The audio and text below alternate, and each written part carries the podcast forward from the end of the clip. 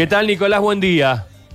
Buen día, ¿cómo les va? Mucho gusto. Justamente lo que estaban mencionando, esto del flit, le echamos flit, que viene de la Segunda Guerra Mundial, es la idea de, eh, de ahí sale la palabra combatir, combatir a los mosquitos, digamos, ¿no? Porque viene de la Segunda Guerra Mundial. Y eso que hacían nuestros abuelos de echarle flita a la cocina y que después no quedaba ningún mosquito, también afectaba, digamos, al ser humano, ¿no? O sea, en algún momento, el, porque el flit era el DDT, Ah, y bueno, después en Estados Unidos, este, en el año 73 lo prohibieron porque hasta las madres en la leche materna, digamos, este, tenían DDT. Ah. ¿eh? Porque el DDT se usaba para todo y hasta en la comida, o sea, vos comías DDT como hoy estás comiendo glifosato, digamos, ¿no? O sea, este, comés insecticida y bueno, y eso te, te- de, algún- de alguna forma te, te- te genera daños en la salud y en el ambiente, ¿no? O sea, es muy interesante todo ese tema. Y de ahí viene, digamos, la idea esa de combatir. O sea, los mosquitos son enemigos y, por- y en realidad, cuando en realidad lo que tendríamos que pensar es ambientalmente por qué hay mosquitos en el ambiente y qué es lo que hay que hacer para que haya menos mosquitos. Está bien. Eh, eh, es, una buen- es un buen punto de partida. Ahora, eh, antes de ir con eso, eh, ¿están más inmunoresistentes los mosquitos, las pastillas y los y los espirales vienen menos, menos efectivos? ¿Dónde está el punto? Porque no se El van. punto es un punto biológico común. O sea, imagínate, vos tomás antibióticos por las dudas. Y no. ¿Por qué? Y porque sería como darle a mi organismo algo que no necesita y Bueno, o sea, lo que estarías produciendo es matando a los microorganismos que están en la flora intestinal buenos y favorecerías a los malos porque, ponele, de, de mil bichos este, malos, este, matás al 99% y te quedan entonces este, 10. De esos 10 son los resistentes al antibiótico y entonces se van a empezar a reproducir y ya el antibiótico no sirve más. claro. Lo mismo pasa con los insecticidas, las pastillitas y digamos, o sea, todo lo que vos uses. Si lo usás en una forma desmesurada, lo que estás provocando es de que estás seleccionando a los poquitos que son resistentes, pero los hijos de esos de esos resistentes van a ser también resistentes. Entonces después toda la población de mosquitos es resistente. Una forma más inteligente es encontrar los criaderos y hacer un manejo ambiental para que no haya producción de mosquitos, ¿no? Claro, claro. Nicolás, eh, surgen muchas dudas siempre cuando hablamos de este tema y por ahí la gente empieza a opinar. Yo tengo ese mosquito que no sé si me pica, pero que a la noche me da vuelta con ese sonidito insoportable por cerca del oído. ¿Qué, ¿Ese mosquito pica? ¿Ese mosquito es un adelantado que viene a avisar donde hay gente para picar? ¿Cuál es la función de ese mosquito?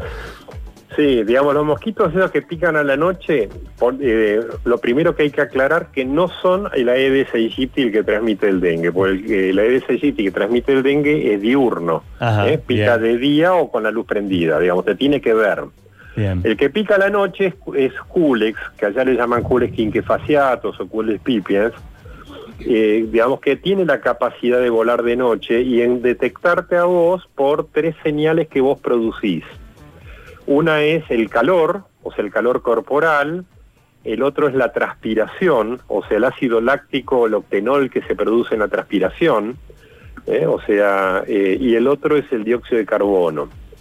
Eh, eso que te vuela alrededor de la oreja es porque vos estás durmiendo de costado y estás generando como una nubecita de dióxido de carbono y el mosquito con sus sensores va siguiendo el gradiente de concentración del dióxido de carbono y por eso te da vuelta alrededor de la oreja Ah. Para encontrarte, digamos, Claro. ¿no? Porque está a oscuras. Sí. Pero ese es el que pica después, digamos. Él está buscándote hasta que te puede picar. Claro, ese Claro. mosquito normalmente pica a, la- a- a las aves. Culex pipiens no es un mosquito que le guste la... Ahora, si se mete en una casa de casualidad, Sí. entonces pica lo que encuentra, digamos, como cualquier ser vivo come lo que puede. claro. Este, y el- el- pero digamos que como, como que es un mosquito que puede llegar a producir la encefalitis de San Luis, que allá en Córdoba ustedes a, a veces tienen algunos casos, pero no es lo más frecuente, es un mosquito que es menos peligroso que la Aedes aegypti, Claro. que solamente, o el 95% de las veces pica sobre humanos, ¿no? Que pica de día. Hoy también, Nicolás, nos planteamos la duda de por qué muchas veces el mosquito hay personas que sí los pica y otras que directamente no lo sufren. Y por ahí, ¿por qué también pica mucho en los niños y a veces hasta en lugares como en el rostro de los niños? Es por la temperatura corporal, por el ácido láctico y el dióxido de carbono. O sea, eh, si tu cuerpo está más caliente y estás transpirando más, eh, esas partes más calientes son las que atraen a los mosquitos. Y en algunos casos este, el olor a pata también atrae, digamos, cuando hay hongos en los pies. Este, como hay ahí, digamos, este, un olorcito característico, eso también les atrae. Por eso nos pican a veces en los talones, ¿no? Oh, claro, claro. Entonces, che, me tengo que. Porque yo mis pies están acribillados a, a picaduras. Este... Bueno, eh, pensá por el, digamos, por el pie de atleta, digamos, de, buscarle alguna solución por ese lado. Está bien, está bien. Este, alguna, alguna salida fácil, digamos, eh, caserita, digamos, cuando ya no hay eh, tu tía y a las 2 de la mañana nos están volviendo locos. ¿El ventilador de techo es una alternativa? Sí, yo uso el ventilador este, para eso. También este, eh, bañarse, este, digamos, si vos te bajás la temperatura corporal con un baño y con jabón, este, estás sacando el ácido láctico y estás bajando la temperatura corporal, eso contribuye. Este, eh, digamos, cuando uno está recién bañadito, digamos, los mosquitos no pican en general. Buenos datos, ¿eh? Buenos datos. Bueno, y eh, después también, bueno, buscar en, digamos, estar atento en, cualquier recipiente o, ambiente con agua. ¿eh? Este, lo que hay que ir aprendiendo es a reconocer cómo son las larvas de los mosquitos, que son unos, gusanitos que vivorean, y tratar de pensar, ser observadores ambientales, digamos, ¿no? O sea, este, contribuir con los vecinos, este, con el vecindario, a que traten de que, haber, de que hayan menos criaderos de mosquitos. Bueno, Friedman, tenés una pregunta. Eh, ¿Puede ser que hayan perdido efectividad algunos de los elementos químicos que utilizábamos habitualmente para combatir los mosquitos o es una, una simple sensación, digamos, que tenemos?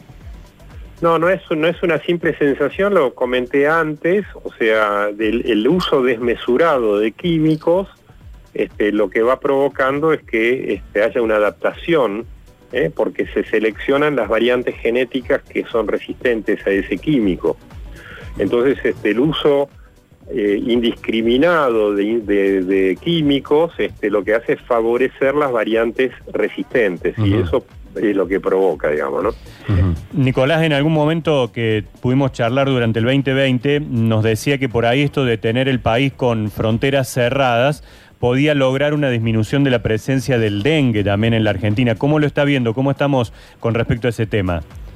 Sí, este, yo estoy siguiendo ese tema. El Aedes aegypti, por supuesto que está y está en cantidades muy abundantes en todo el país, por lo, por lo que, digamos, estoy conversando con la gente en mi Facebook. Este, y el virus, en, eh, podríamos decir en términos generales que no está en la Argentina. Ahora te voy a dar algunas excepciones este, pero digamos como que estamos en una etapa de interbrote y por eso lo que hay que hacer, como en todas las etapas de interbrote, es hacer prevención. O sea, trabajar ambientalmente para que no haya criaderos de mosquitos, cosa de que en la próxima entrada del virus a la Argentina no, digamos, eh, les, le resulte difícil al virus este, entrar, digamos. Ahora, bien, como las fronteras están cerradas, la probabilidad de entrada del virus es muy, muy baja, este, pero está habiendo en Paraguay eh, un brote, un pequeño brote, ellos mismos dicen que es un pequeño brote, en las últimas semanas venía bajando, pero en Asunción, por ejemplo, hay casos, eh, y del lado de Bolivia también hay brote, o sea, en Bermejo, que es el límite de Agua Blanca, cerca de Orano, o este, ¿cómo es que se llama? Eh, lo que está enfrente a, digamos, del, por el lado de Tartagal, hay, hay dengue y este, entraron algunos casos, o sea, dos personas que no sé, yo no sé cómo fue, pero pasaron, estaban en Bermejo y pasaron a San Carlos. San Carlos es una población que está cerca de Orán y ahí generaron un pequeño brote de mm. menos de, o sea, una decena de casos. Claro. O sea, eso es todo lo que hay en el país. En Corrientes están mencionando algo, pero yo creo que tienen un problema con el diagnóstico, digamos, ¿no? O sea, con el método serológico. Claro. Lo mismo en Salta, digamos. En Salta están hay ya algunos diarios que hablan del coronadengue o la salmona, corona salmonela dengue, digamos que es ridículo porque no se combinan el, el coronavirus con el dengue ni la salmonela que es una bacteria. ¿Eh? O sea, estos son de- lo que lo que debe estar pasando es de que la técnica de diagnóstico están mezclándose un Claro. poquitito. Eh, preguntan, hay centenares de preguntas de, de oyentes, eh, me quedo con algunas. ¿Pica más a la gente que consume más alcohol? Pregunta una persona aquí. No tengo ni idea, jamás vi un trabajo que, que, o sea, probablemente las personas que toman mucho alcohol se le levanta la temperatura corporal, Claro, entonces claro, tiene lógica. más Exacto. y, y eso atrae más, pero no sé si por el alcohol, digamos, eh, o sea, el tema es, el alcohol tiene un efecto y ese efecto probablemente es lo que atrae Claro. a los mosquitos. Bueno, Nicolás, muchísimas gracias por este contacto. eh, Un fuerte abrazo. Un abrazo, saludos a toda tu audiencia, hasta luego. Muchísimas gracias.